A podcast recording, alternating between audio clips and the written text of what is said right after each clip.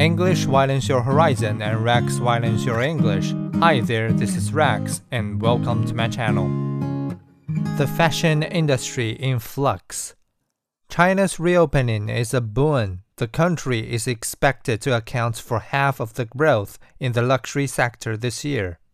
But off the runway, the industry is undergoing rapid change.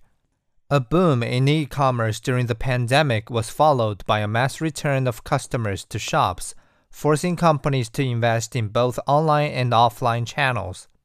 Brands like Shein, a Chinese online retailer, are using artificial intelligence to shorten turnaround times for delivering new items in response to trends.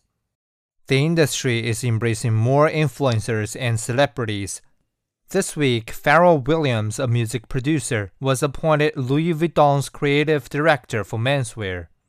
But with change comes uncertainty aggravated by inflationary pressure, soaring energy prices, and economic volatility. Shoppers will be more selective. Mid sized mass market brands, in particular, must find new ways to stand out.